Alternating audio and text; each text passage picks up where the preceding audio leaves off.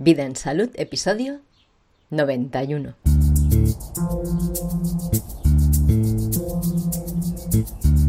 Los beneficios de las vacunas.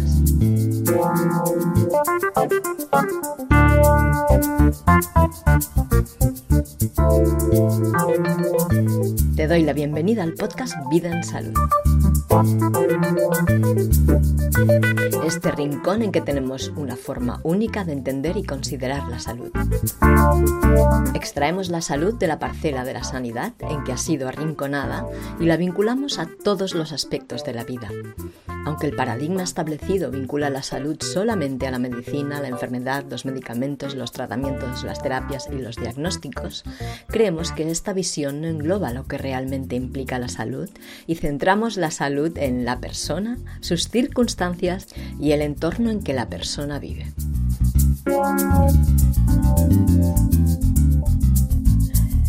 Y esto viene porque eh, esta semana pasada el Conseller de Educación del Gobierno Autonómico de Cataluña eh, ha, dado la noticia de que los niños, para poder volver a la escuela, para poderse escolarizar, van a tener que llevar su calendario vacunal al día, la cartilla de vacunación al día. Esto a lo mejor pues no parece que no es nada, ¿no? Pero yo nací y he vivido en Cataluña casi todos los años de mi vida y sé que aquí hay muchas, muchas familias que no le tienen ningún cariño a las vacunas. Así que esta noticia ha removido los fundamentos de la sociedad catalana. Por fortuna, los catalanes, cuando no estamos idiotizados por promesas que remueven conflictos ancestrales profundos, somos capaces de organizarnos rápida y eficientemente. Y esto es porque hay en Cataluña algunos guerreros memorables como el agricultor Josep Pamias o el combativo Luis Bodinas, que negó a mano alzada desde el principio que el SIDA era una pandemia, como está pasando ahora. Dijo que era un intento del cartel farmacéutico de someter a la población y convertir a un número cada vez mayor de nosotros en clientes de por vida. Y es gracias a ellos, a estas personas, como por ejemplo, que podemos movernos rápida y eficientemente. Y en esta ocasión yo le agradezco muy especialmente al abogado Luis de Miguel Ortega su intervención que ha hecho que la movilización sea mucho, mucho, mucho más eficiente. Porque no hay cómo saber realmente cuáles son las leyes y cómo hay que hacer las cosas desde lo legal, porque es por ahí por donde tenemos realmente fuerza. Porque yo he visto aquí en Cataluña levantar muchas eh, recogidas de firmas para, pues, no sé, pues para que no se cultiven transgénicos, por ejemplo. Millones de firmas recogimos para eso. Y se las pasaron por donde quisieron, todas esas firmas, ¿vale? Así que es muy importante contar con, con conocimiento legal, con asesoramiento y conocimiento legal. Total, que con todo esto en pocos días se ha montado un circo aquí en Cataluña de aquí te espero. Y el gobierno catalán, que está muy cómodo sentado en sus sillones millonarios, ha visto que había peligro de que rodaran cabezas, así que este intento no ha durado ni una semana. Ayer mismo el conseller ya estaba diciendo que en realidad lo que quería decir era que es recomendable llevar el calendario vacunal al día. Y fíjate, fíjate que yo en este aspecto estoy de acuerdo con él y luego os explicaré por qué lo digo.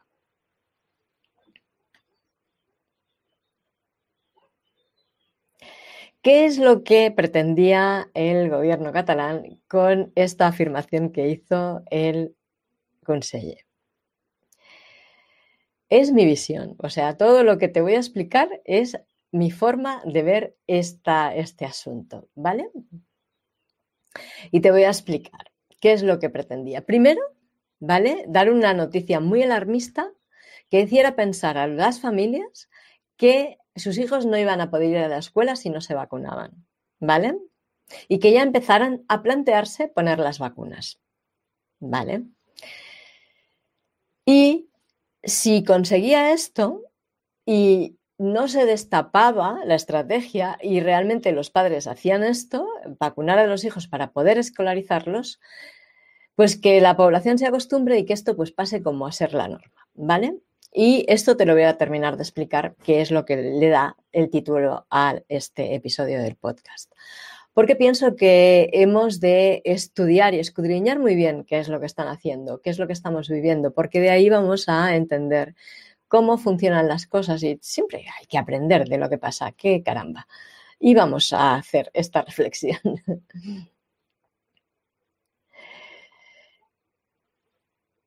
Entonces, pues claro, es lo que ha pasado, pues que las familias se han alarmado, han empezado a tener miedo, han empezado a plantearse, pues voy a tener que ponerle las vacunas a mi hijo y yo no tenía pensado hacerlo.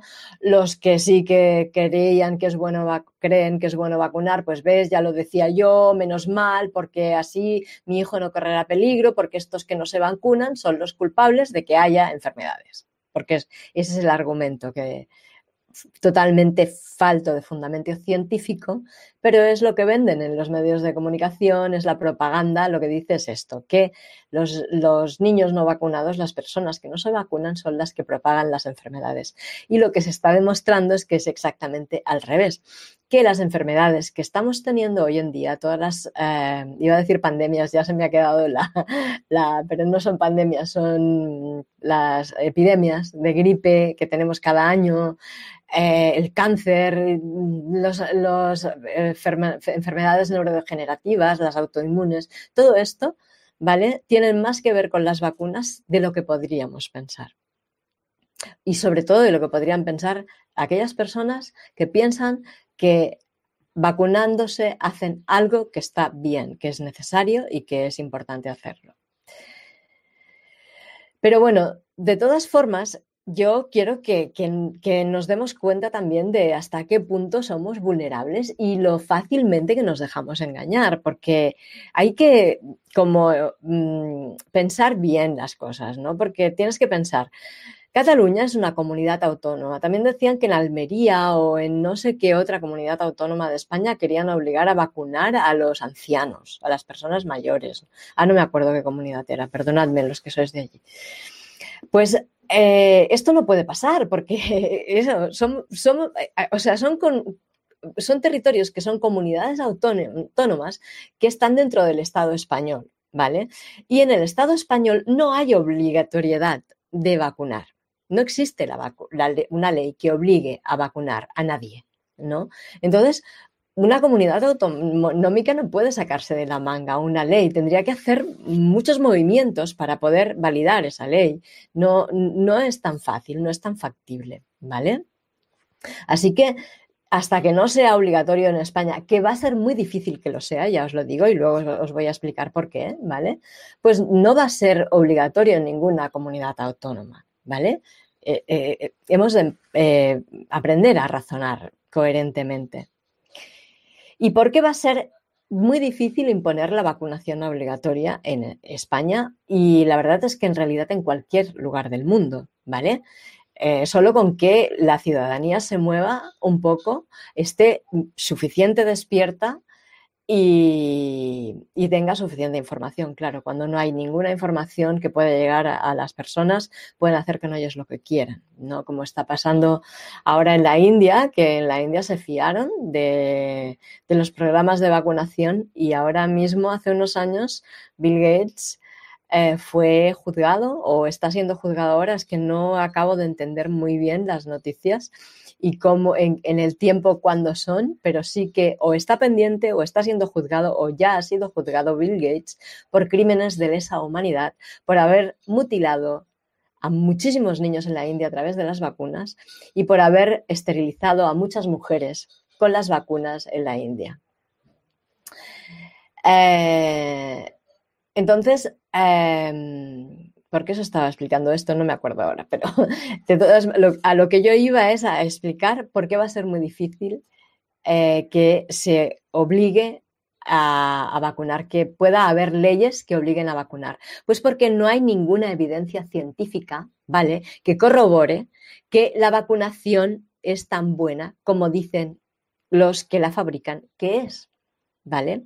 Los que la fabrican y los médicos que las promocionan, que para mí, de verdad, mm, yo es que no, no acabo de entender, o sea, no son científicos estos médicos, son mercenarios al servicio de un de unas ideas que les han sido implementadas, pues tal vez en la carrera o tal vez no sé dónde, ¿vale? Porque hay muchos médicos que sí que son coherentes y tienen visión científica y son coherentes a la hora de darse cuenta de que hay argumentos que son estadísticos, ¿vale? Y que les falta absolutamente rigor científico, como por ejemplo que te digan que no, que ahora no hay sarampión y que mm, y que hubo un momento en que había epidemias de sarampión y que morían muchas personas o se contagiaban muchas personas de sarampión y morían muchas de sarampión, ¿no?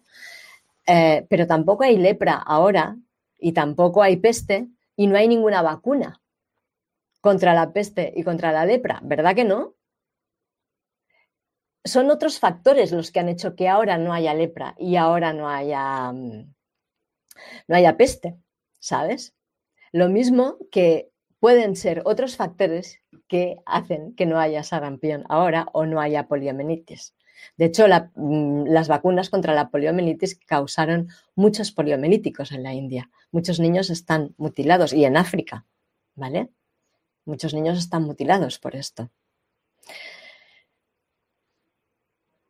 Y en cambio sí que hay muchísimas evidencias científicas que demuestran que las vacunas realmente generan muchos daños, muchos daños, muchos daños neuronales sobre todo, porque las vacunas contienen tóxicos del sistema nervioso, pero tóxicos gravísimos del sistema nervioso. O sea, tóxicos que son muy graves. Yo, cuando yo era pequeña, ¿vale? Me acuerdo que había termómetros, ahora no, porque hay los termómetros estos que con células sensora eh, y de infrarrojos y, no hace falta ni que te los acerques. Pero cuando yo era pequeña, los, los termómetros, perdón, te los tenías que poner debajo de la axila, ¿vale? Los tenías que bajar porque estaban rellenos de mercurio. Y si se te caía al suelo un eh, un micrófono, iba a decir, un termómetro y se rompía, lo primero que te decían es cuidado con el mercurio porque es muy tóxico, ni lo toques. Me acuerdo. Y es cierto, es muy tóxico el mercurio, altamente tóxico. Es un metal pesadísimo, ¿sí? Que el cuerpo no puede eliminar por sí mismo, ni siquiera el de un adulto. ¿Sí? Pues las vacunas que le ponen a los bebés llevan mercurio, llevan este mineral. Ah, sí, es poquita dosis, pero es que es muy tóxico. Es un mineral muy tóxico. Y con el calendario vacunal que hay hoy en día, ¿vale? Un niño de dos años puede llevar hasta 30 vacunas. ¿Tú sabes la cantidad de mercurio que va a acumular en su cuerpo y que no va a poder eliminar? ¿Que va a ir directamente al sistema nervioso? ¿A limitar su capacidad intelectual? ¿De sinapsis neuronal? ¿Lo sabes? Es que, de verdad, por favor, por favor, un niño no puede escoger si tú decides que le haces eso. Hay padres que escogieron vacunar a sus hijos y, y aún están llorando porque querían protegerles y le causaron lesiones para toda su vida. Hay niños bueno, hay niños, no, es que ningún niño que, va, que ha sido vacunado va a ser ni la sombra de lo que pudiera haber sido sin la vacuna. De verdad, no es una tontería, no lo es. Las vacunas que están haciendo ahora. Yo personalmente no considero que sea necesaria una vacuna. así, de esta manera, sistemáticamente y a todo el mundo. Creo que una vacuna es una terapia que puede ser interesante a lo mejor cuando hace falta en una persona que realmente no, no está generando una respuesta inmune. Pero en un niño que está madurando su sistema inmunitario, tienes que darle la oportunidad de que él se desarrolle por sí mismo y no meterle esos tóxicos en el cuerpo, porque bueno, hemos hablado del mercurio, pero también lleva aluminio. Aluminio. Aluminio es un metal. No nos alimenta el aluminio, nos intoxica. Ni siquiera, ni siquiera pueden hacer prótesis de aluminio porque el cuerpo la rechaza. Pero a un niño se lo metes dentro del cuerpo con una aguja, pasándote todas las barreras de protección que tiene.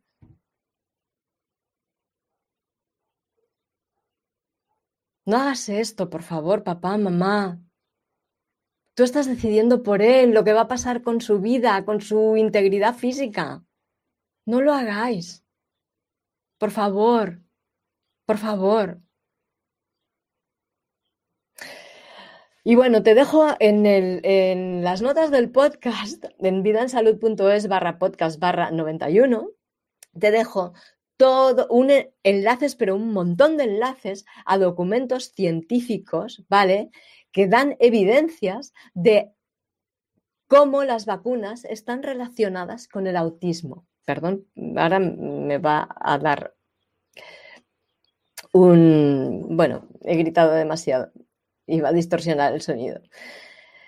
Bueno, pues eso, cómo las vacunas están relacionadas con el autismo. Te dejo un montón de enlaces. Y también te dejo enlaces, te dejo vídeos de personas que lo explican. Por ejemplo, también te dejo un vídeo que tradujo, subtituló del inglés una amiga mía, que, que es el testimonio de Judy Mikovic, que es la, como la heroína de este momento, que ha trabajado en, el laboratorio previo al de Wuhan, o sea, el laboratorio en el que ella trabajaba es el que acabó siendo el de Wuhan, porque en, Estados Unidos se prohibió llevar a cabo este tipo de experimentaciones porque precisamente su equipo alertó al presidente de que realmente era muy peligroso lo que estaban haciendo y que no era bueno para la humanidad y ella se dio cuenta de que además de todos los tóxicos que llevan las vacunas, ¿vale? La forma en que trabajan los virus, ¿vale? provocan mutaciones en el, ADN humano, haciendo, haciendo que los niños muten. Y bueno, ya lo expliqué en, otro podcast, no me acuerdo ahora qué era, otro sobre vacunas, me parece que el 89 o así. Eh, pues bueno, pues a lo mejor pues no puedes quedarte embarazada nunca. Tienes que recurrir a la fecundación eh, asistida esta, a las clínicas de ingeniería genética para que te, te fertilicen, te inseminen artificialmente y con unas terapias carísimas para que se mantenga el embarazo sin ninguna garantía además. O sea, han hecho negocio doble contigo. Te pusieron la vacuna, te estuvieron vacunando, estuvieron ganando dinero contigo y luego van a seguir ganando dinero contigo cuando quieras ser madre. Y siento ser tan dura, pero es que es la pura verdad. Es la pura verdad. Y aquí tienes el testimonio de cómo el cártel farmacéutico ha estado tratando a esta mujer de la forma al más puro estilo de la mafia, ¿no? Y quiero hablar también del papel que hacen los médicos en todo esto, ¿vale? Los médicos son personas que han hecho un juramento hipocrático y el juramento hipocrático, ¿vale? Compromete bajo juramento a un médico a no dañar a sus pacientes, a las personas que confían en ellos, ¿vale? Por eso estoy convencida de que cualquier médico que no que recomienda y pone una vacuna, ¿vale? O que firma para que se ponga una vacuna o que acepta la administración de una vacuna, no tiene ni idea de qué está poniéndole a un niño. Estoy segura. Estoy segura de que esto es así. Es que si no ha de ser o muy irresponsable o muy inmoral o directamente un psicópata. Así que prefiero pensar que es un ignorante, ¿vale? Porque es que realmente es algo dañino la vacuna, realmente dañino. Estas vacunas que tenemos ahora y la forma en que se administran también. A todos los niños necesitar vacunarlos, no, no. cualquier inmunólogo te lo dirá, que la inmunidad natural es la mejor inmunidad que puede desarrollar una persona, es la mejor, la natural la que puede desarrollar desde su propia capacidad. Ahora, diferente sería que no pudiera, que por lo que fuera, tuviera una depresión inmune, que normalmente es lo que causan las vacunas, depresión inmune, ¿vale? O pues yo qué sé, que naciera, no, es que si no hubiera vacunas no habría cáncer también, ¿sabes? Así que diríamos, no sé, pues si tuviera leucemia, a lo mejor un niño, y, tuviera el sistema inmune deprimido y le tendría que poner una vacuna para protegerle, pero es que es un pez que se muerde la cola, ¿sabes? No, no le veo la, justificación, ¿no? Yo creo que si no hubieran vacunas, si no se vacunara sistemáticamente, tendríamos mucha más salud general. Pues eso, que no sé, no sé si los médicos que administran y recomiendan vacunas son conscientes, ¿vale? Que si esa vacuna daña a un niño, ellos pueden ser procesados. Porque el juramento hipocrático es algo muy serio. No puedes dañar a tus pacientes.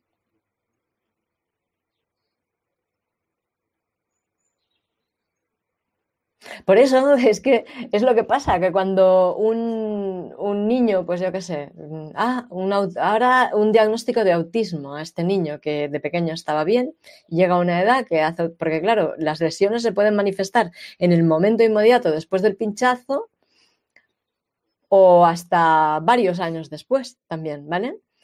Y bueno, pues bueno, si es en el momento inmediato después del pinchazo es muy evidente y entonces son los que los padres que se ponen muy, muy firmes en que, que no, que esto ha sido la vacuna, que mi hijo estaba bien antes, ¿no? Pero claro, si te pasa 10 años después de la vacuna, ¿vale? Ah, de golpe porrazo, pues brum, el niño da, cambia completamente y resulta que le es autista a partir de entonces, ¿no? Ah, esto es un problema genético, es de un gen que vosotros le habéis, o sea, los padres, encima es culpa vuestra, los padres, ya veis, tenéis, estaba latente en vuestro sistema genético, entonces, pues eh, nada, es, genético, no ha sido la vacuna. Por eso los médicos te dicen eso, porque no se pueden hacer responsables de que la vacuna que ellos te recomendaron, ¿vale? Es la responsable de que tu hijo tenga eh, esa disminución, ese problema.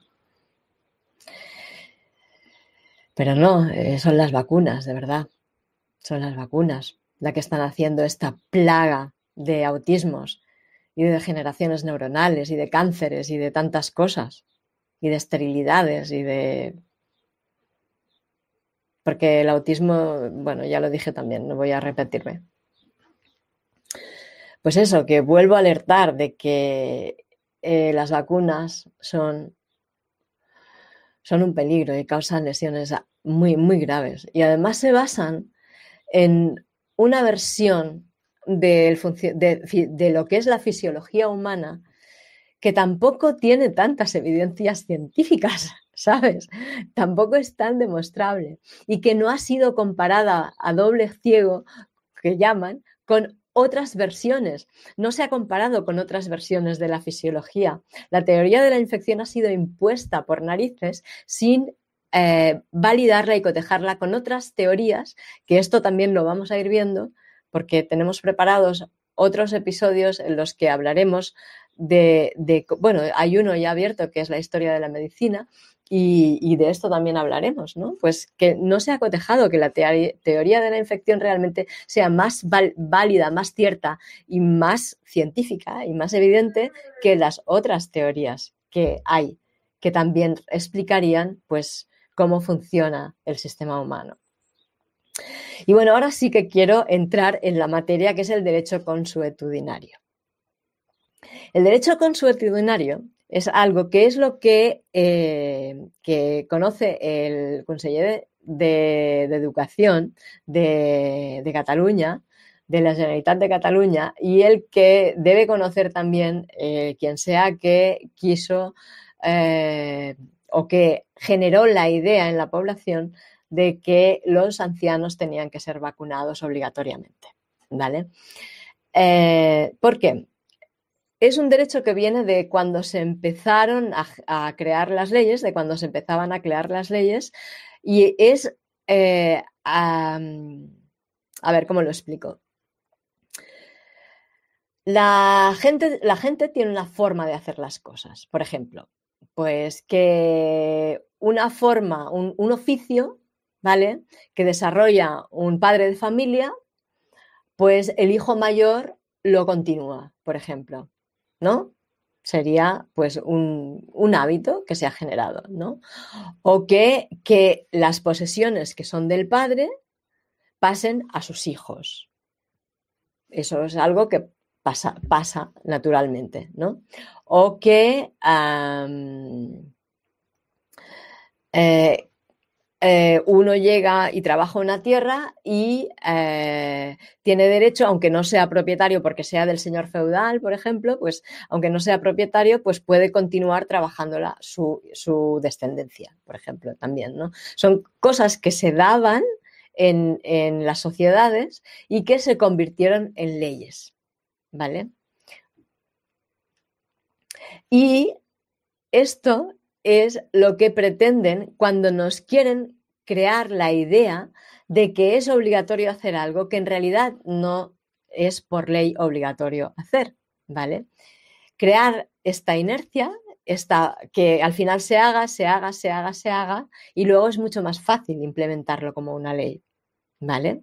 Porque ya tiene pues esa autoridad de que la gente lo está haciendo, ¿sí? Y es importante que sepamos esto también, porque, bueno, pues porque cuando mm, se nos diga que tenemos que hacer algo, tenemos que ver si realmente tenemos la obligación de, de, hacerlo y qué derechos tenemos de hacerlo o no hacerlo y hasta qué punto podemos reclamar si se nos intenta imponer según qué cosas que van en contra de nuestra integridad física, moral o espiritual o económica incluso también. Para esto eh, espero que realmente podamos terminar de llevar a cabo un curso con el abogado Luis, Luis, de Miguel Ortega eh, sobre esto, sobre leyes que tenemos, que, cuáles son nuestros derechos y cuáles son las leyes que, a las que estamos sometidos. Y entonces yo te voy a hablar de lo que para mí es la mejor estrategia a seguir en cuanto a, ya no solo por esto de que si fuera obligatoria la vacunación para escolarizar a los niños, pues sería seguro la mejor estrategia, pero no solo por eso, sino por otras cosas que te voy a explicar. Yo creo que em, la mejor estrategia a seguir es llevar un papel que se llama consentimiento informado a tu médico, ¿vale? Tanto si quieres vacunar como si no quieres vacunar. Porque el consentimiento informado es aquel papel que te hace firmar en una clínica o te hace firmar cuando te van a poner una anestesia, cuando van a hacer algo contigo que conlleva algún peligro. ¿Vale? Y entonces ahí te ponen, pues mira, tú sabes que puede pasar yo cada vez que, me tienen que hacer una intervención de algún tipo en la boca porque tengo la mala suerte de tener problemas eh, dentales, ¿vale? Pues eh, siempre he tenido que firmar al dentista eh, un, un, consentimiento informado y donde él me informa de cuáles son todos los peligros que yo puedo correr al someterme a esa intervención. Y yo decido, firmo, si me someto sabiendo que, me, voy a correr estos peligros o, no firmo y me voy y no me toca, ¿no? Cualquiera de las dos cosas. Y de eso, eh, o firmo que no, me, que no me va a tocar, o sea, que, que, yo me niego a someterme a esa operación y ya está, ¿no? Y esto es lo que debería hacer cualquier padre o madre si realmente fuera consciente y responsable, ¿vale? Cuando lleva a su hijo a vacunar o cuando lleva a su hijo al pediatra y el pediatra le va a recomendar que le vacune. Y esto es que si no quieres vacunar a tu hijo es lo que deberías hacer también, ¿vale? Deberías decirle, bueno, doctor, usted me recomienda que vacune y yo quiero tener mi, calendario vacunal al día, quiero tener mi cartilla de vacunación al día. Entonces, mire, le traigo este papel para que lo firmemos, ¿vale? Que él ponga exactamente, pues, cuáles son, qué es lo que contiene la vacuna, cuáles son los peligros a los que te expones, al o sea, a los que expones a tu hijo al ponerle esta vacuna, porque es que, eh, ¿por qué te piensas que eres un padre? ¿Cómo puede un padre pensar que es responsable si le va a poner en su cuerpo a su hijo algo que no sabe ni qué lleva, ni qué es? ¿Dónde está la responsabilidad? ¿De verdad? ¿Dónde está? ¿No? ¿Dónde está? No la veo yo, esta responsabilidad. Entonces, por favor, haz un acto de responsabilidad, coge el papel este del consentimiento informado y lo leéis con el médico y que el médico te informe de qué lleva la vacuna, ¿vale? Y que te informe de qué riesgos conlleva el hecho de, de que le pongas a tu cuerpo, en el cuerpo de tu hijo, todos esos tóxicos y esos mm, retrovirus mm, modificados y alterados y cultivados en células de animales que llevan virus de, de, otros animales y todas estas porquerías, ¿vale? Que te explique lo que tiene una vacuna, lo que es y cuáles son los peligros que conlleva y a partir de ahí los dos firmáis lo que sea que queráis firmar. El médico que te ha informado, y si eres médico te conviene hacerlo también, ¿vale? Porque tú informas de lo que es, ¿vale? Y estoy segura de que si, si tú sabes, si un médico sabe, porque es que estoy segura de que no lo saben, así por lo menos se enterarán también, ¿no? Se enterarán padres, se enterarán los, médicos de qué es una vacuna en realidad, ¿no? Si o sea, si el médico sabe qué es una vacuna, qué lleva una vacuna y cuáles son los peligros que conlleva y que y sabe cuántas estadísticas hay de Mm, personas que, que han sufrido estos daños, ¿vale? Pues a lo mejor no las va a recomendar tanto las vacunas, ni tan vehementemente. Y nada, entonces firmas tu decisión, la que sea, pues sí, le pongo la vacuna a mi hijo o no, no se la pongo. Y lo reflejáis en la cartilla de vacunación, esa decisión eh, consensuada que habéis tomado y tú tienes tu calendario vacunal al día. Y yo creo que es así como se debería hacer. Así cumples la ley, así tienes a todo el mundo contento y todo el mundo está informado y todo el mundo sabe qué es lo que estamos haciendo. ¿Vale? Y en, lugar de que estar aquí todo el mundo creyendo en la propaganda de los medios de comunicación, lo que dicen los políticos, lo que dicen los políticos y los medios de comunicación, están todos comprados por el cártel farmacéutico que tiene. Le hemos dado tanto dinero que ahora puede hacer lo que quiere con todos nosotros, ¿no?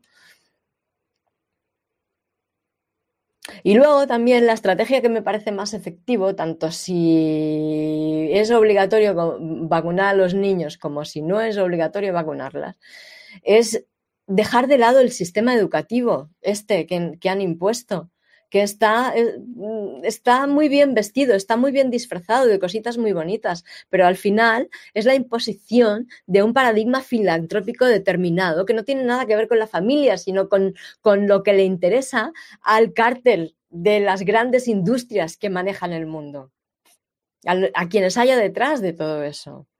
Están imponiendo una forma de pensar determinada a nuestros hijos. Le están imponiendo un conocimiento absolutamente obsoleto, que no tiene nada que ver con lo que realmente se sabe hoy en día, ¿no? Llenan la mente de niños y jóvenes de cosas que ni les interesan, ni les van a servir nunca para nada, y en cambio no les enseñan nada que realmente les vaya a servir de verdad. No les hablan de sus derechos ni de, sus, ni de las leyes a las que están obligados a cumplir, ¿no? No les enseñan a, llenar una declaración de renta cuando les toca. Salen al mercado laboral sin saber nada de lo que es el mercado laboral. No les enseñan nada que realmente les vaya a ser útil, de verdad, para su supervivencia. Yo no digo que no sea útil, que además no, no enseñan más que mentiras, una versión de la historia descafeinada y, sesgada que también obedece a los intereses de algunos concretos y ya está. No, por ejemplo, o una versión de la ciencia que no es ciencia, no es ciencia lo que se, enseña en el sistema educativo, ni a nivel de universidad tampoco. Y de, y de esto también hablaremos, ¿no? Y la escala de valores también. Se les impone una escala de valores que a lo mejor tú ni se la enseñarías así a tus hijos, ni se la transmitirías, porque a ti no, no te sale. Porque no tiene nada que ver con tu corazón humano. Y además, pues eso, sufres el espionaje de la familia. Porque además, que también hablaremos de esto, hay todo una, hay un, un estamiento estatal, ¿cómo se llama? Un, un servicio, entre comillas, del Estado que se llama mm, el bienestar social, ¿no? Servicios sociales, bienestar social, que se ha otorgado el derecho, ¿vale?, de arrancar a los niños de sus familias si consideran que eh, las familias no se están ocupando como ellos consideran que se deberían ocupar de los niños. hay países en los que, por ignorancia de la población otra vez, ¿vale? Si los padres no vacunan a sus hijos, los servicios sociales se los llevan, se los quedan y ya no se vuelven a ver más. Y eso es lo que, a lo que nos lleva el espionaje sobre la familia. Porque en un momento dado se, sacan una ley del, sombrero, este, la chistera esta que tienen los políticos, eh, que se, sacan una ley o una normativa o vete a saber qué y, hacen creer a todas las escuelas que tienen que, que delatar a los padres que no sé qué, ¿no? Y las de escuelas delatan a los padres que no sé qué y viene bienestar social y se lleva a los niños, por ejemplo. Como pasa, como te digo, en otros países con el tema de las vacunas, ¿no? Eh, o otras cosas, es que otras cosas. Mm, yo no lo conozco a fondo, eh, estoy invitado a una amiga que ella está muy preocupada por este tema y ofreceremos también algo de información sobre esto. Se lo está preparando y tengo muchas ganas de que vengas a, explicar esto a la audiencia. Y luego, pues bueno, que, también quiero hablarte del, del, papel que juegan los profesores en todo esto, porque te estoy hablando de algo que es muy perverso, que tiene que ver con la educación, pero claro, cualquier profesor se va a sentir indignado de que si, si yo le estoy diciendo esto, ¿no? Porque ellos tienen que defender su puesto de trabajo y su profesión y su dignidad humana también. ¿no? Y no hablo de los profesores, estoy hablando del sistema que estáis implementando, que implementan ellos o que implementáis vosotros, si alguno me estáis escuchando. A menudo lo hacen inconscientemente, porque también, como muchos médicos, pues tienen un lavado de, cabeza, un lavado cerebral bastante importante y realmente llegan a creer que es es normal y es bueno, han normalizado todo eso que, les han impuesto como educación, ¿no?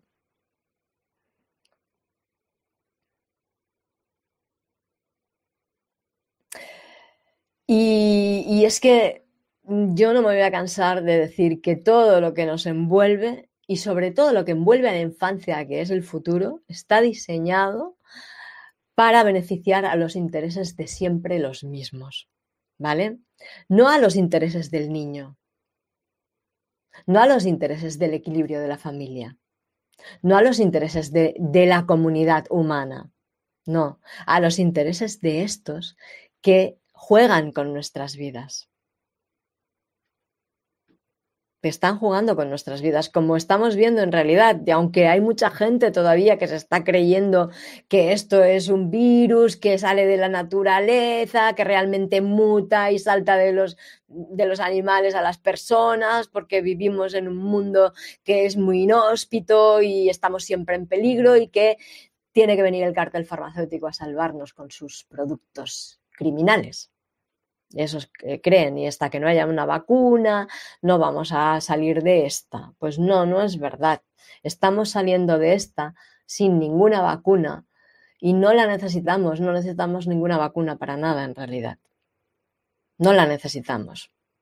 Así, todos, no la, como dice Bill Gates, que hasta que toda la población esté, todos y cada uno estén vacunados, pues no va a acabar esto ya, sé que él tiene un plan para que esto parezca que ha de ser así, porque todas estas epidemias y de todas estas enfermedades que estamos sufriendo tan terribles, las está provocando este sistema de, médico que nos han impuesto.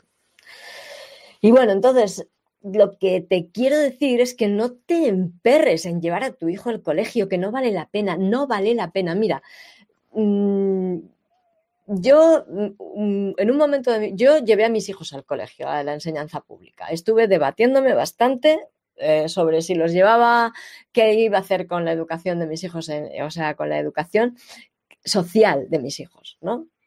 Estuve pensando mucho y estuve debatiéndome qué hago, si a un colegio o me los quedo en casa o los llevo a una escuela Waldorf o los llevo a una escuela alternativa, una escuela activa o que hago con ellos, ¿no? Y al final decidí que los iba a llevar a, a un sitio que fuera el que más niños había, ¿vale? Y fueron, tampoco tenía mucha capacidad económica en ese momento, así que tampoco podía escoger mucho. Así que, bueno, pues fueron al sistema de educación pública. Y luego, con el tiempo, al cabo de los años, cuando ya los chavales eran jóvenes, me encontré con una madre que había estado en el mismo grupo de preparación al parto que yo, de mi hijo pequeño. Ella tenía a su hijo mayor ahí, eh, en ese grupo, en ese momento, y yo tenía a mi hijo pequeño. Y me la encontré y me explicó, bueno, que, había estado, que bueno, que sus hijos no habían ido al colegio y que había hecho educación en familia. Y entonces, entonces, me di cuenta de cuál era el enorme error que yo había cometido. El enorme error. Porque al final, ¿sabes qué pasa? Que sí que tus hijos no son tus hijos. No, son los hijos del Estado. Les han enseñado cosas que no, que no tienen nada que ver contigo, que les desconectan de ti, que les llevan a lugares que, en los que no os encontráis ni tenéis formas de encontraros, porque tú no encuentras ni coherentes ni éticos ni, ni te generan ningún tipo de integridad, y tampoco a ellos en realidad, pero ellos lo han aprendido así. Así que, mira, de verdad, plantéatelo, no, no le hagáis caso al sistema. ¿Ves? Aquí tienes la prueba de esto que ha pasado en Cataluña, tienes la prueba de que en realidad es un sistema de control más. Ah, como todos queréis llevar a los niños al sistema de educación pública porque es tan guay, ¿no? Pues está disfrazado de guay, no es guay, en el fondo es lo mismo siempre, ¿vale? Si parece que era mejor que el que recibimos nosotros de pequeños, ¿no? ¿Verdad? No, no lo es, no lo es, de verdad que no. Y es verdad que hay profesores muy preparados, pero al final los profesores tienen que implementar un sistema que les viene dictaminado y ese es el que tienen que implementar. Entonces, no, no sé por qué os interesa tanto llevar a los niños a la educación pública porque es gratis y podéis dedicar el dinero entonces a qué? ¿A iros de vacaciones, a coger vuelos a Disney World o a qué? ¿Qué es más importante que, que, la educación de vuestros hijos, la integridad de vuestra familia, la coherencia de cada uno de, de nosotros, de los integrantes de la familia, el apoyo mutuo, el apoyo mutuo entre vosotros? ¿O viajar a Disney World? Te dejo en las notas del, episodio también un enlace a, la web de Homeschooling Spain ah, o Global para que veas cómo se organiza y cómo lo puedes hacer. De todas maneras, también eh, me he puesto en contacto con ellos y quiero invitarles también a que nos expliquen en el podcast eh, todo aquello que, sea importante que sepáis para que perdáis el miedo a dar este paso, que de verdad que a mí me parece el más humano, sensible, respetuoso para con los niños, que atiende más a las necesidades de los niños y de la familia y que realmente va a hacer que haya em, seres humanos de calidad en el futuro, con capacidades de verdad no con las capacidades que el sistema necesita que tengamos o que no tengamos, porque ya están haciendo, disminuyendo las capacidades intelectuales de los niños mediante las vacunas. En realidad lo que quieren es que seamos, seamos tontos, mano de obra barata, borregos que obedecen y que nos adaptamos a sus intereses. Es lo que quieren. Y esto te lo digo por tu salud, sí. En serio que sí. Te lo digo por tu salud. Ojalá que haya despertado en ti la chispa de la reflexión y te plantees realmente y sinceramente y de forma muy seria y rigurosa todo esto que te estoy proponiendo en este episodio. Claro, es mi punto de vista. Puede ser mentira, puede ser verdad. Yo puedo estar engañándote y realmente ser un alma perversa que solo quiere tu mal. Pero bueno, en todo caso, valóralo. Valora lo que te estoy diciendo. Muchas gracias por tu atención.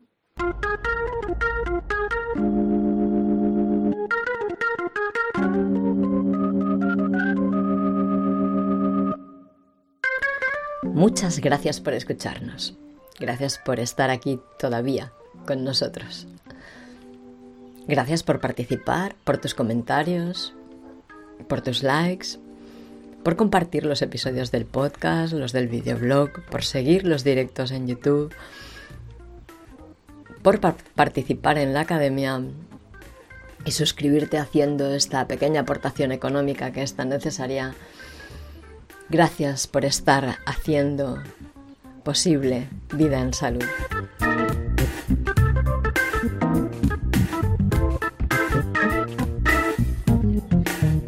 Si quieres mantenerte en contacto con nosotros y estar muy al día de todo lo que vamos proponiendo, que no es poco, te recomiendo que te suscribas en vidaensalud.es barra suscripción.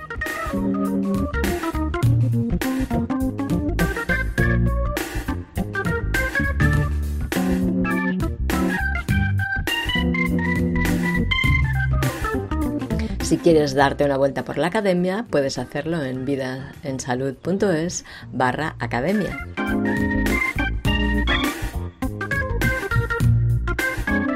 Y si quieres ir y suscribirte directamente, puedes hacerlo en vidaensalud.es barra matrícula. Y hasta aquí el episodio de hoy. Nos vemos pronto con un siguiente episodio. Que tengas muy buenos días y excelentes noches. Hasta la próxima.